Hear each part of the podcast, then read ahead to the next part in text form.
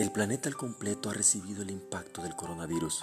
Millones de personas se han infectado, cientos de miles han muerto, la economía se ha visto gravemente afectada. Pero esta pandemia no es la única tragedia que enfrentamos en el siglo XXI.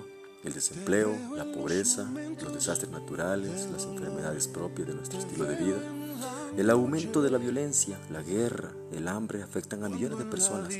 Por eso nos preguntamos, ¿dónde está Dios mientras todo esto sucede? ¿Habla la Biblia de estos sucesos culminantes de la historia? ¿Será que estamos en el tiempo del fin?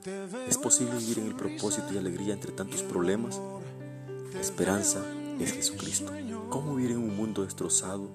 Esto nos proporciona bases bíblicas y vienen muchas preguntas, pero vamos a encontrar que en la palabra de Dios encontramos esperanza no solamente para hoy, sino también para mañana y para siempre. Y hay un Dios que nos ama tanto a pesar de las catástrofes que vivamos.